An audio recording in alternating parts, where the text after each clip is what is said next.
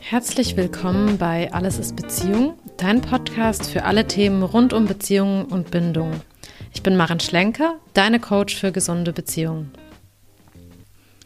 Herzlich willkommen zu dieser neuen Podcast-Folge. Ähm, ich, ja, ich freue mich, dass du wieder eingeschaltet hast, dabei bist, mir zuhörst und hoffentlich etwas für dich mitnimmst da ich in der letzten Woche darüber gesprochen habe, was gesunde Beziehungen ausmacht, und das habe ich ja schon angekündigt, möchte ich heute über die sogenannten toxischen bzw. ungesunden oder dysfunktionalen Beziehungen sprechen. Ich erlebe, dass viele Menschen, die sich zum ersten Mal darin befinden oder sich noch nie so wirklich mit ihrer Beziehung oder ihrem Beziehungsverhalten auseinandergesetzt haben, gar nicht wirklich verstehen, was ihnen da passiert. Also irgendwie gar nicht so richtig merken, dass da einiges schief läuft, dass es gar nicht gesund ist, was da passiert und dass es auch anders sein könnte vor allem. Also vielleicht hörst du das und dir geht jetzt ein kleines Licht auf, wenn ich äh, so erzähle. Oder du kennst das schon und findest hier nochmal die Bestätigung für dich, dass das, was du erlebst, wirklich ungesund ist. Also das ist ja auch etwas, was man manchmal braucht, ne? dass man irgendwie nochmal so die Bestätigung bekommt, okay, nee, das ist wirklich Quatsch, was hier passiert. Und für den Einstieg oder um dir ein besseres Bild davon zu machen, will ich zunächst mal beschreiben, wie sich solche Beziehungen entwickeln oder ausgestalten. Und dann werde ich darauf eingehen, also genauer auf die Anzeichen davon eingehen und die noch ein bisschen beschreiben. Also äh, man sagt zu diesen Anzeichen, das hast du bestimmt schon mal gehört, auch Red Flags, rote Flaggen, Alarmglocken könnte man auch sagen. Und wichtig zu wissen ist, dass die meisten Menschen, die in dieser Art von Beziehung landen, bereits Beziehungserfahrungen gemacht haben, die wahrscheinlich nicht so besonders erfolgreich waren. Das heißt, es sind meistens nie echte, feste und erfüllende Beziehungen entstanden, sondern eher Beziehungsversuche. Also das kann passieren aufgrund von Bindungsangst. Ja, das ist eines der häufigsten ähm, Dinge, die damit reinspielen. Oder dass eben auch gar keine Beziehungserfahrungen gemacht wurden. Das bedeutet, wenn du vielleicht gerade in einer sehr ungesunden Beziehung bist, dann wirst du bestimmte Elemente davon auch schon in anderen Beziehungen erlebt haben Meistens sind aber die ersten Erfahrungen nicht ganz so gravierend. Und so aus meiner Beobachtung heraus ist es schon so, dass die, das Dysfunktionale in diesen Beziehungen dann von Beziehung zu Beziehung eigentlich immer schlimmer wird. Ja, das, das steigert sich. Und für viele Menschen, die in diesen Beziehungen landen, ist das Einlassen und das Vertrauen in eine andere Person sehr schwer. Also vielleicht kennst du das und du hast bemerkt, dass du oft das Gefühl hast, dass du nicht gut genug bist oder dass du irgendwie schlecht mit Nähe umgehen kannst, dass es vielleicht irgendwie da so einen Panikmoment gibt, wenn jemand dir zu nahe kommt. Ähm, du tust dich da schwer damit und vermeidest es vielleicht eher. Und das ist auch so der Grund, warum diese dysfunktionalen Beziehungen häufig dann entstehen, wenn einer von beiden sich sehr viel Mühe gibt und sehr viel Aufwand betreibt, um den oder die andere für sich zu gewinnen. Also ein Partner ist eigentlich immer der oder diejenige, der viele Geschenke macht, um den anderen wirbt, ähm, mit Komplimenten überhäuft, mit Liebesbekundungen überschüttet und dem anderen Teil so das Gefühl gibt, ja, du bist wirklich liebenswert, du bist meine Göttin oder mein Held oder ähm, ich habe noch nie jemanden wie dich kennengelernt. Äh, du bist die schönste Frau auf der ganzen Welt, ja, so dieses Ding. Und das bringt dann die Person, die vielleicht zurückhaltender ist oder ängstlich, ja, oder hm, denkt, sie ist nicht gut genug, da irgendwann dazu das Gefühl zu haben, dass der andere es wirklich ganz ernst meint und lässt sich dann irgendwann ein. Und häufig geht das auch eine Zeit lang gut und fühlt sich am Anfang ganz toll an, ja, also ähm, wirklich wie im Märchen und so nach dem Motto, wow, ich hätte nie gedacht, dass sowas mal passieren kann. Und vielleicht werden an der Stelle dann auch schon direkt große Zukunftspläne gemacht. Ähm, man hat das Gefühl, die Liebe ist ganz groß und die hält für immer. Ja, also es fühlt sich fast so gut an, um wahr zu sein. Und genau das ist es auch häufig. Also es ist ein bisschen zu gut, um wahr zu sein. Die Nähe und die Intensität und der Aufwand, der dort betrieben wird, der kann ja auch, also wenn, wenn du mal mit realistischem Blick drauf schaust, der kann ja auch nicht aufrechterhalten werden. Und dieses intensive Verschmelzungsgefühl, also dieses, oh, es gibt nur noch uns und ähm, wir haben die perfekte Person gefunden. Das, also dieses Gefühl, das dann entsteht, muss an irgendeiner Stelle kippen. manchmal passiert es früher, manchmal später. Ich habe festgestellt, es gibt oft so eine Sechs-Monats-Tendenz. Ja, die ersten mo drei Monate auf jeden Fall. Also es braucht irgendwie eine relativ lange Zeit, bis es äh, zu einer Beziehung kommt, weil wie gesagt, der eine vielleicht ein bisschen vorsichtig ist und dann gibt es eine ganz, ganz tolle Phase und dann kippt es. Und das ähm, gibt ja auch diesen Spruch, die ähm, keine Beziehung fühlt sich so perfekt an wie die falsche oder fühlt sich so richtig an wie die falsche. Also das ist einfach ein Indikator. Das ist in gesunden Beziehungen anders. Die fangen ruhig an, die fangen langsam an, das baut sich auf, es gibt ein, eine Sympathie, ein Kennenlernen, das steigert sich dann. Bei diesen toxischen Geschichten ist es gleich boom, voll rein. Und nach dieser Zeit kommt es dann irgendwann zur Abstoßung und das passiert meist durch den Partner, der am Anfang so viel investiert hat, der sich wahnsinnig viel Mühe gegeben hat und das macht das Ganze eigentlich dann für den, der sich dann doch eingelassen hat, ja, unfassbar und auch wirklich schwer zu begreifen. Also viele fragen sich dann zurecht, wie kann denn jemand, der so viele Liebesbekundungen gemacht hat, mich auf einmal so fallen lassen und auf einmal so kalt sein, auf einmal auch so gemein sein, ähm, so abwertend sein, ja, und und das ist ja auch verständlich. Also, ähm, weil ich auch sagen würde, das ist ja auch nicht normal. ähm, oder das ist nicht gesund. Und es ist aber leider genau das, was dann eben passiert. Und an dieser Stelle beginnt dann schon eigentlich der Kreislauf aus Nähe und Distanz, aus Schmerz und großen Liebesgefühlen, aus Abwertung und dann wiederum Reue also es ist immer irgendwie so ein Kommen und Gehen. Es ist keine Stabilität, es bietet keinerlei Sicherheit. Und damit einher geht die Unfähigkeit loszulassen, auch wenn man weiß, dass man sich nicht gut tut. Weil was so viele mir erzählen und beschreiben, ist, ja, aber es gibt ja auch diese ganz tollen Momente und eigentlich verstehen wir uns sehr gut und irgendwie kann ich mich dort auch fallen lassen und ich fühle mich so richtig zu Hause und ich fühle mich angekommen. Und aber wenn, wenn die Zeiten schlecht sind, dann ist es richtig schlecht. Ja, genau. Und an der Stelle kannst du dich ja schon fragen, warum ist etwas, was so viel Instabilität mit sich bringt, so viel auf und ab, so viel wirklich auch vielleicht Gemeinheiten oder Abwertungen, so viel Schmerz, warum fühlt sich das für dich eigentlich gut an? Warum fühlt sich das vertraut an? Warum hast du das Gefühl, du kannst dich genau dort fallen lassen? Weil das ist ja schon auch ein bisschen merkwürdig. Ne? Also das ist eine gute Frage, der man da mal nachgehen kann an der Stelle.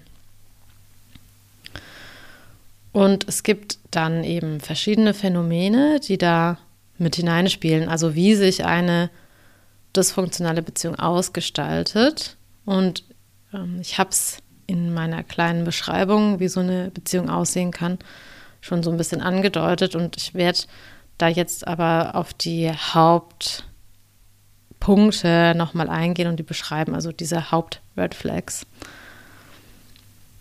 Und also was ich ja in, in dieser kleinen Beschreibung erzählt habe, ist dieses intensive Werben. Ja, das nennt man auch Love Bombing. Und das ist eben etwas, mm, ja, was einfach dazu dient, den anderen für sich zu gewinnen. Also der eine überschüttet den anderen über die Maßen mit Aufmerksamkeiten und Liebesbeteuerungen.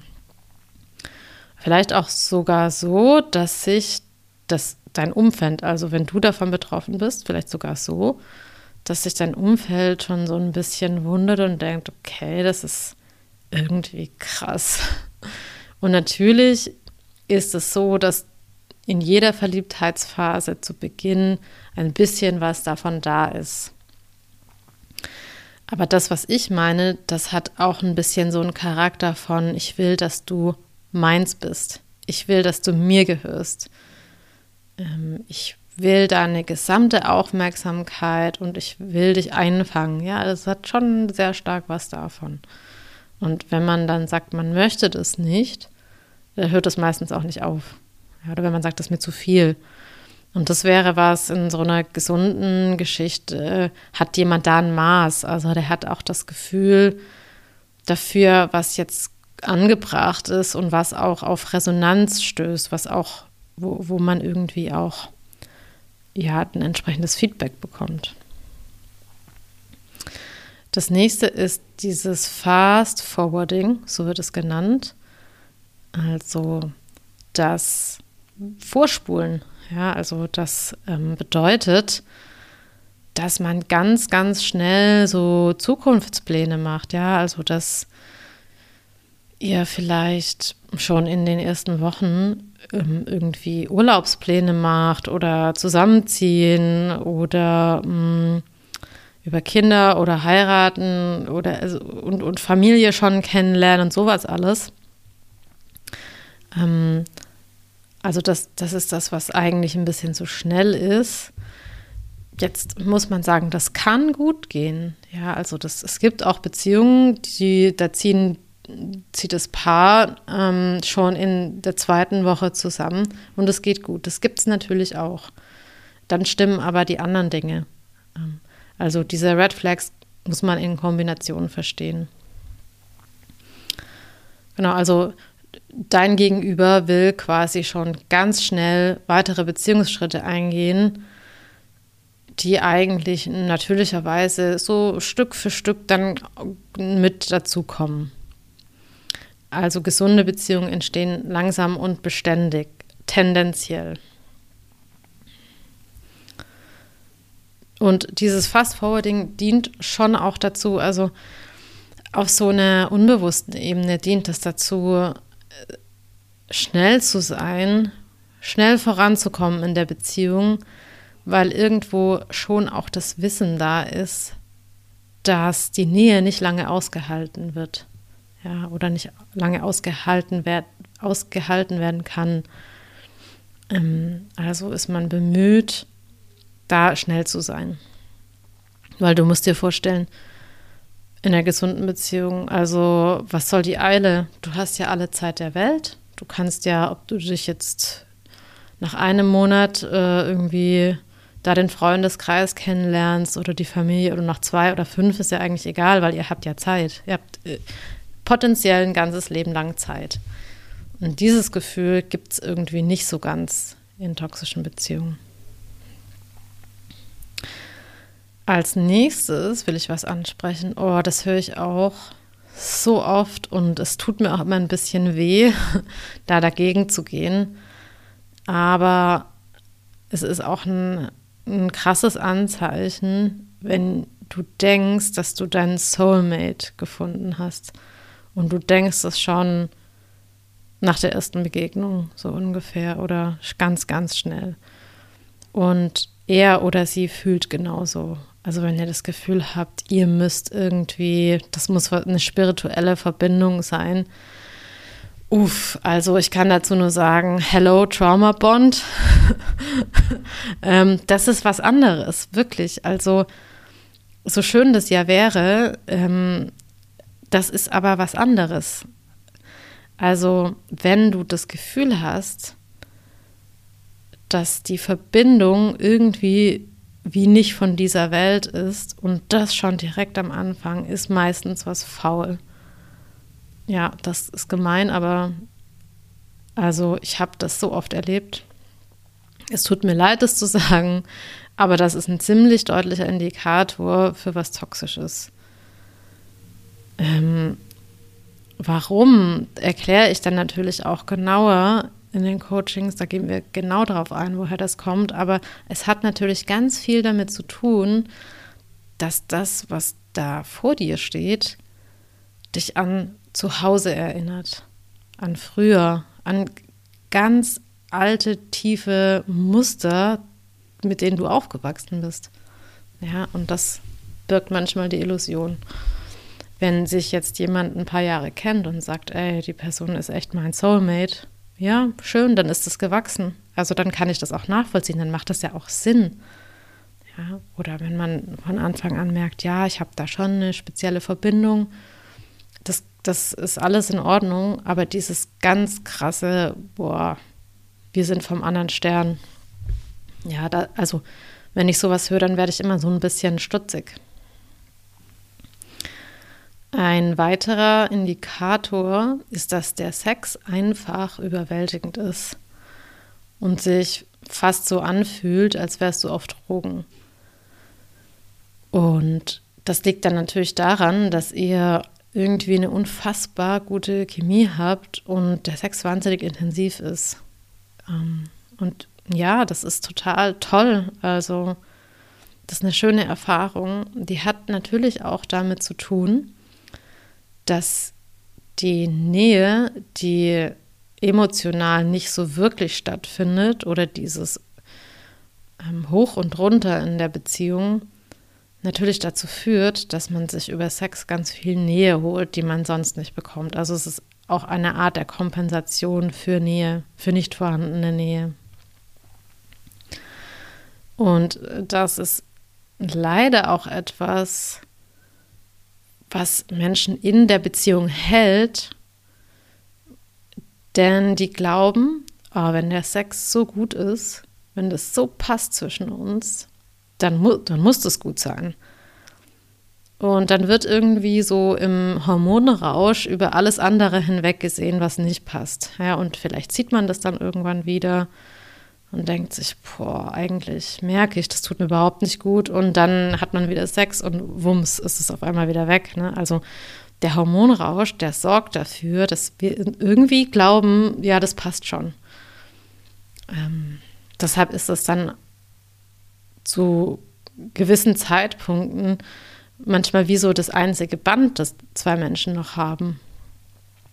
Und das ist echt stark, also weil die Hormone die steuern uns einfach.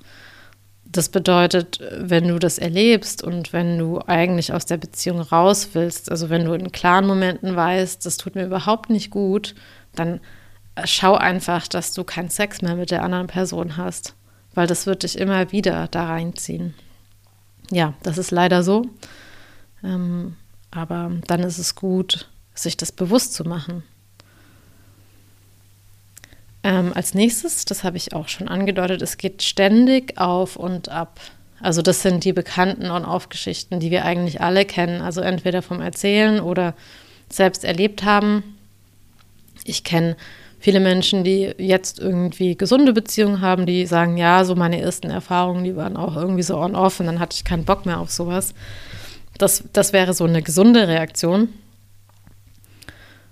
Und ähm, die, aber diese On-Off-Geschichten bringen halt Gefühle mit sich, die wir irgendwie so unter äh, Leidenschaft verbuchen. Und das sind aber eigentlich einfach nur instabile Verhaltensweisen und Ausleben von Mustern. Und warum wir uns dort so hingezogen fühlen, ist, weil wir es irgendwie kennen. Ja, weil es auch wieder äh, uns bekannt vorkommt. Vielleicht haben wir in in der Kindheit. Also vielleicht sind unsere frühesten Bindungserfahrungen eben genau das. Ja, wenn du nicht tust, wie ich will, dann kriegst du keine Liebe. Sowas zum Beispiel. Ähm, und die einen haben das eben stärker erlebt und die anderen ähm, weniger stark. Und dann ist das etwas, was wir eben wieder suchen in Beziehungen. Genau. Jetzt habe ich im Hintergrund gerade eine kleine Baustelle. Ich hoffe, du hörst die nicht. Ähm, vermutlich nimmt das Mikro das nicht auf, aber falls du dich wunderst. Genau, also diese On-Off-Sachen, die machen einfach auch süchtig, weil das ist eben wie bei Drogen auch. Also es werden tatsächlich auch dieselben Gehirnareale bedient. Das finde ich sehr spannend, wie wenn du dir äh, auf irgendeine andere Art einen Kick verschaffst, ja zum Beispiel über Drogen ähm, und dann fällt das ab, also dann ähm, kriegst du einen Dopaminkick und dann fällt er wieder ab und dann will man den neuen. Ja, und das macht süchtig. Also und, und auch diese Ungewissheit, die da mit drin steckt, die macht auch süchtig. Also es gibt da so eine Studie oder so ein Experiment mit Ratten. Ähm, das wird relativ häufig in dem Zusammenhang beschrieben. Vielleicht kennst du das schon, dass ähm, die Ratten so Futterstellen bekommen. Und es gibt eine Futterstelle, da kommt gar kein Futter, wenn die da so, ich glaube, die müssen irgendwie irgendeinen Schalter oder sowas bedienen. Ähm, dann gibt es eine Futterstelle, da kommt immer Futter und eine, das, die, da kommt Futter im Zufallsprinzip. Ja, und die Ratten gehen am meisten dorthin, wo das mit dem Zufallsprinzip ist. Ja, also das macht deutlich, dass die halt auch süchtig werden nach diesem kommt's, kommt's nicht, kommt's, kommt's nicht. Und wenn es dann kommt, oh, dann geht was ab im Gehirn. Ja, so ist das halt in den Beziehungen auch. Also es ist verrückt, aber es ist so. Ähm, genau, also das ist, das ist nicht Leidenschaft, das sind einfach Hormonkicks, die dann im Körper abgehen. Ja, und also das mit das Größte, Anzeichen, und das habe ich beim letzten Mal auch beschrieben, als ich über gesunde Beziehungen gesprochen habe, ist ja auch, wie man sich daran fühlt. Und diese ungesunden Beziehungen, die tun einfach ständig weh und die sind super anstrengend. Und das ist dann das, was man auch meistens im fortgeschrittenen Stadium immer stärker erlebt. Also wie anstrengend das ist, wie viel Schmerz dort verursacht wird, wie sich einfach alles nur noch um die Beziehung dreht. Also so als hätte man keine andere Aufgabe im Leben, ist man echt permanent irgendwie so in Gedanken bei der Beziehung. Und ähm, ja, ist natürlich manchmal auch ganz hilfreich. Dann muss man sich nicht um andere Sachen kümmern, aber das ist nichts, worauf man ein Leben aufbauen kann. Und der Partner ist immer entweder emotional oder körperlich nicht verfügbar. Und das kann so schmerzhaft sein, weil das ja die Verlustangst total antriggert. Oder auch dieses ständige Kritisieren oder Fehler finden gehört auch dazu. Und auch da werden Verlustängste getriggert. Ja? Also die Angst, wenn ich nicht das und das mache oder wenn ich nicht gut genug bin oder wenn ich diesen Fehler nicht, nicht ausmerze oder verbessere, dann werde ich verlassen. Ja, solche Ängste kommen damit. Und in der gesunden Beziehung, also ist das kein Grund, jemanden zu verlassen und dann fühlt man das auch, dass das kein Grund ist. Also es gibt in gesunden Beziehungen nicht diese Streits, die sich so existenziell anfühlen, so als würde einer von beiden jetzt sagen, okay, das war's, sondern da ist ein Streit, ein Streit und man weiß, okay, aber ja, wir bleiben zusammen und wir kriegen, wir können das auch irgendwie lösen, auch bei schwierigen Sachen.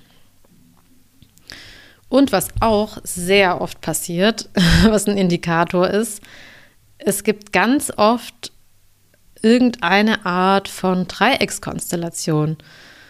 Das heißt, dass entweder wirklich, also tatsächlich eine dritte Person involviert ist, als ähm, Ex-Freund, Freundin, als Affäre, als irgend, in irgendeiner Form ähm, ja, Be Bedrohung äh, für die Beziehung. Oder das Gegenüber, der die Gegenüber redet vielleicht ständig von anderen Frauen oder Männern und erzählt, wie toll diese sind. Ja, also zum Beispiel die Ex. Das ist total auf Thema. Meine Ex war so und so, mein Ex war so und so. Also die waren, die Botschaft ist, die waren viel besser als du. und ähm, und das ist natürlich etwas, was dir dann wieder auf irgendeine Art und Weise wehtut, weil du das Gefühl hast, du bist nicht gut genug. Also das vermittelt dir das Gefühl, du bist nicht gut genug. Und oder was auch sehr oft passiert ist, so diese ähm, Affären mit verheirateten Personen. Ja, also da gibt es einen, der sagt zum Beispiel, ja, ähm, ich bin gerade noch in der Ehe, aber ich ähm, will mich von meiner Frau trennen. Und dann äh, denkt man, okay, man lässt sich ein, weil der trennt sich ja bald und dann trennt er sich nie. Ja, das ist so der Klassiker. Und es gibt tausend gute Gründe, warum jemand sich dann doch nicht trennt, aber Fakt ist, er bleibt im Dreieck und er committet, er oder sie, ne, passiert natürlich auch bei Frauen, ähm, committet sich nicht vollständig zu dir. Ja, und dann hast du wieder deine, deine Beziehung, auf die du dich nie hundertprozentig einlassen musst, weil der andere eigentlich gar nicht verfügbar ist. Dann gibt es noch etwas, das heißt Gaslighting. Das kennst du vielleicht auch schon so als Begriff. Das ähm, fliegt auch im Internet rum. Ähm, und das ist so ein bisschen das Absprechen von Gefühlen oder Absprechen von Dingen, die passiert sind. Also wenn du eine Wahrnehmung hast und äh, dein Partner sagt, nee, das ist nicht so, oder du spinnst oder du bildest dir das ein. Ja, und, und wenn du dir relativ sicher bist, dass das so passiert ist, oder ne, auch wenn es um Gefühle geht, also wenn du einfach etwas fühlst, einen Schmerz oder wenn du dich betrogen fühlst oder sonst was und dein Gegenüber sagt einfach, das ist nicht so. Also wenn er oder sie dir das abspricht, ja, und, und irgendwie so, so nach dem Motto, ach, du bist doch verrückt, du spinnst, du bildest dir das alles nur ein oder hm, ganz beliebt ist auch so Worte im Mund herumdrehen. ähm, also ja, das nennt man Gaslighting. Und dann natürlich auch die emotionale Abhängigkeit, die dort häufig stattfindet. Also das ist ein ganz großer Punkt, dass man das Gefühl hat, ohne den anderen kann man nicht existieren, ist man nichts. Ähm, ja, also mit diesen starken Verlustängsten. Oder deine Laune ist abhängig von der Laune deines Gegenübers. Ja, und es kann total schnell switchen und sich verändern. Also das ist die emotionale Abhängigkeit. Ist er oder sie gut drauf, bist du es auch. Ist er oder sie schlecht drauf, bist du es auch. Ähm, wenn du schon eine Nachricht bekommst, äh, dann zieht sich in dir alles zusammen, weil du denkst, oh Gott, was kommt denn jetzt schon wieder? Ja, also das ist alles so ganz emotional und intensiv. Da ist keine Ruhe drin, da ist keine Stabilität drin. Und das ist so wichtig für Menschen, die selbst ein instabiles Bindungsmuster haben, wirklich jemanden zu finden, der stabil ist. Ja, der nicht auch dieses Hoch und Runde hat und diese, diese Abhängigkeit. So, jetzt geht's weiter. Ich musste mich mal kurz räuspern. Also, wo wir von Abhängigkeit sprechen, ähm, ich will ich tatsächlich auch noch, also richtige Abhängigkeit bzw. Sucht erwähnen. Ähm, und zum einen ist es wirklich so häufig so, dass es in solchen Beziehungen verdeckt oder offen Anzeichen von Abhängigkeiten gibt. Also das kann Drogensucht sein, das kann Alkoholsucht sein, das kann Sexsucht sein, das kann Spielsucht sein, Pornosucht und so weiter und so fort. Also wenn Süchte im Spiel sind, kannst du davon ausgehen, dass dein Partner emotional nicht verfügbar ist. Und das das beschwört eine toxische Beziehung geradezu herauf. Und damit einher geht dann eben auch oft eine Co-Abhängigkeit, also von, von deiner Seite.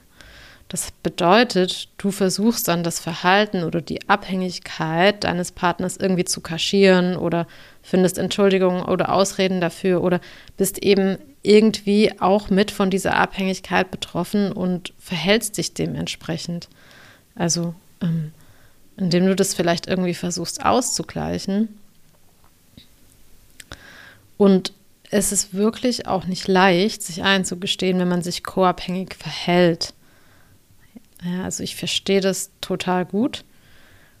Ich glaube aber, dass überall, wo eine Sucht im Spiel ist und man ein Partner, eine Partnerin von der Person ist, also auch dieses Verhalten entsteht. Und je früher du dir das eingestehst, umso leichter ist es natürlich, sich da rauszuziehen. Und das mit den Süchten ist also ein großer Punkt, weil ich das Gefühl habe, das ist natürlich irgendwie auch schambesetzt. Also das ist etwas, was ich in den Coachings, wo ich da auch erlebe, das kommt jetzt nicht sofort zur Sprache, dass der Partner irgendeine Sucht hat. Und für mich ist das aber voll die Alarmglocke, weil ich einfach weiß, auch wie das ist, mit jemandem zusammen zu sein, der eine Sucht hat. Also das ist extrem schwer, wirklich, da sich richtig zu verhalten auch oder so zu verhalten, dass es einem selbst gut damit geht. Und natürlich kann man alles gemeinsam schaffen, aber auch dann brauchst eben du die Stabilität. Ja, dann musst, müsstest du die stabile Person sein, die bindungssichere Person, die das halten kann. Wenn du auch instabil bist, wird es unendlich schwer. Und auch, ja, einfach ganz schwer, sich dann da rauszuziehen, ähm, weil man mitunter auch emotional erpresst wird. Und was auch spannend ist, ist, dass viele, die zu mir ins Coaching kommen, das von zu Hause kennen. Also, dass ein Elternteil irgendeine Sucht hatte. Also oft ist es ein Thema mit Alkohol, manchmal ist es ein Thema mit Drogen, manchmal mit sowas wie Spielsucht, aber ganz, ganz oft ist Alkohol, war Alkohol ein Thema im Elternhaus. Und, und das erklärt schon vieles. Also das erklärt die, die Anziehung von Menschen, die auch nicht äh, emotional verfügbar sind. Ja. Und was dann zu Hause oft erlebt wurde, ist, dass eben beispielsweise der Vater alkoholabhängig war und die Mutter sich einfach darum kümmern musste und keine Zeit hatte, sich um die Kinder zu kümmern. Und das hinterlässt Spuren, äh, wirklich eindeutig hinterlässt es Spuren. Genau. Und das sind ähm, so mit die deutlichsten Anzeichen für toxische Beziehungen. Also wenn diese Dinge mit reinkommen. Und meine Empfehlung ist bei diesen Anzeichen echt deutlich, nämlich schau, dass du dort rauskommst. Denn die Art von Beziehungen haben so eine unglaublich zerstörerische Kraft. Das zieht sich oft durch das ganze Leben. Also im Sinne von durch alle Lebensbereiche. Ne? Also wenn man es beendet, dann löst man sich natürlich irgendwie davon, aber es zieht sich in alle Lebensbereiche rein. Und wie bei einer Sucht ist es eben echt auch schwer, dort rauszukommen. Und ich verstehe das total gut. Also, das ist, ich verurteile das überhaupt nicht, ähm, sondern ich weiß, wie schwer das ist. Und ich weiß auch, dass es in den meisten Fällen schwierig ist, ohne Unterstützung da rauszukommen. Und auch deshalb, weil es eben sehr schambehaftet ist, auch deshalb, weil man irgendwann mit niemandem mehr darüber spricht, was da so passiert. Also, was ich jetzt nicht genannt habe, ist häusliche Gewalt. Das ist natürlich also ein eindeutiges Zeichen. Ähm, die Menschen landen nicht so oft bei mir, muss ich sagen, ähm, weil ich glaube, das geht dann in so einen Bereich, ja, wo Frauen sich dann an die Polizei wenden oder an Frauenhäuser oder andere Wege finden. Das habe ich habe ich einmal in einem Coaching gehabt, dass jemand das als Thema hatte. Ähm, aber das zählt natürlich auch mit rein. Und auch da, ähm, das ist für Menschen, die ähm, gesunde Beziehungen haben, oft sehr schwer äh, vorstellbar oder erklärbar oder nachzuvollziehen, warum jemand, der das erlebt, nicht einfach geht. Aber das hat eben mit den genannten Bindungsmustern und alten Mechanismen zu tun. Genau, und wenn du in sowas drin bist und da raus möchtest, würde ich dir immer empfehlen, das wirklich ernst zu nehmen und dir da irgendwie Hilfe zu holen. Und wenn du jetzt zuhörst und denkst, hm, okay, ich, interessant, aber ich kenne das eigentlich gar nicht von mir selbst, aber zum Beispiel von meiner besten Freundin oder meinem Bruder oder einem Bekannten, dann ist das Beste, was du tun kannst, damit die Person sich nicht komplett zurückzieht oder verschließt, einfach da zu sein und zu versuchen, nicht wertend zu sein. Natürlich ist es irgendwie auch wichtig, darauf hinzuweisen, was du erkennst ähm, und was dir auffällt, aber es ist wirklich wichtig, da nicht verurteilend zu sein, damit jemand sich nicht immer weiter zurückzieht. Denn meistens ist es natürlich so, dass die Betroffenen wissen, dass sie sich anders verhalten sollten, dass das nicht gut sein kann, dass es nicht gesund ist und die schämen sich dafür. Und die Scham führt dann dazu, dass sie aufhören, sich jemandem anzuvertrauen und damit alleine bleiben. Und dann geht die Sache vielleicht noch länger, als sie müsste. Und an der Stelle hilft es dann, trotz allem Verständnis, äh, Verständnis zu haben und irgendwie Wege aufzuzeigen, die jemand gehen kann. Also wie eben zum Beispiel damit zu jemandem zu gehen, der sich auskennt denn mit den Beziehungen sind ganz oft große Ängste und ganz schwierige Themen verbunden. Und ja, man muss dies vorsichtig anschauen. Ne? Also gerade sowas wie ein Suchtthema oder wie Gewalt, das ist ja schon was Sensibles. Und eine Person kann dann eben auch Angst haben, dass wenn das rauskommt, dass sie darüber spricht oder dort raus will, dass es alles noch schlimmer wird. Ne? Also da sind schon echt viele Ängste mit verbunden. Und ja, also das ist von außen betrachtet, wenn man das nicht kennt, wirklich oft nicht nachzuvollziehen. Aber von innen betrachtet einfach so wichtig, da genau hinzuschauen.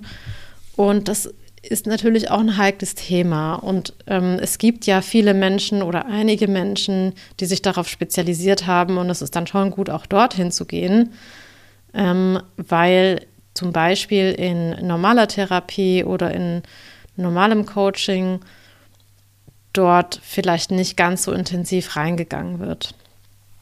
Ja, genau.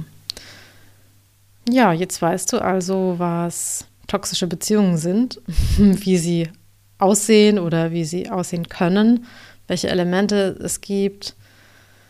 Und die, ähm, die, die gute Botschaft ist, wenn du daran arbeitest und es schaffst, es zu überwinden, dann schaffst du eine unglaublich große Entwicklung. Also das bringt sehr, sehr viel Entwicklung mit sich und sehr viel, ähm, ja, neue Ideen, neue Muster, neues Verhalten, neues Erleben davon, was Liebe ist, neues Erleben davon, was Beziehung ist. Also wirklich viele Dinge ändern sich dann im, in, in allen Lebensbereichen eigentlich. Ja, das erlebe ich auch oft. Also das ist dann nicht nur eine Veränderung in Sachen Beziehung, also Paarbeziehung, sondern auch in vielen anderen Lebensbereichen. Und ja, deswegen ist es halt irgendwie so Fluch und Segen zugleich. ja, also es ist einfach schwierig und aber es kann ganz, ganz viel zum Positiven hin verändern. Und für alle, die hier jetzt zugehört haben und jetzt wissen, dass sie keine toxische Beziehung haben, für die freue ich mich sehr. Also feiert euch dafür und freut euch wirklich, dass ihr das nicht habt, dass ihr eine gute Beziehung habt. Ähm, und ja, also es ist einfach für die Menschen, die das aber kennen, wichtig, auch mal zu gucken, wie machen die das denn, die eine gesunde Beziehung haben. Davon kann man ganz, ganz viel lernen.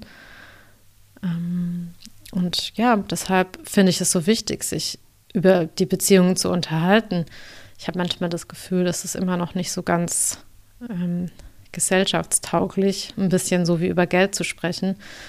Aber ich als Beziehungscoach ähm, habe da immer eine ganz gute Eintrittskarte und ich frage einfach und erfahre da ganz viel tolle Sachen. Genau. Ich hoffe, du weißt jetzt etwas mehr darüber, was eigentlich toxische Beziehungen sind, hast dich vielleicht erkannt oder auch nicht erkannt darin und weißt dann für dich, was so die nächsten Schritte sein können, um da eventuell rauszukommen. Und damit sind wir dann auch am Ende dieser Folge. Ich bin gespannt, was du für dich mitnehmen konntest und freue mich natürlich wie immer, wenn dir der Podcast gefallen hat und du mir vielleicht sogar eine Bewertung dalässt. Und du kannst mir auch auf Instagram folgen unter maren-schlenker-coaching.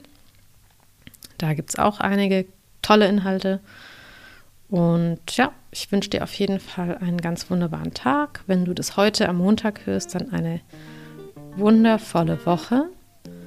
Und natürlich habe ich für die nächste Woche auch wieder ein interessantes Thema. Es wird um die inneren Antreiber gehen. Ja, also mal etwas raus aus diesem engen Beziehungsthema zu den inneren Antreibern. Was genau das ist, erfährst du dann nächste Woche. Habt eine gute Zeit und bis bald. Ciao!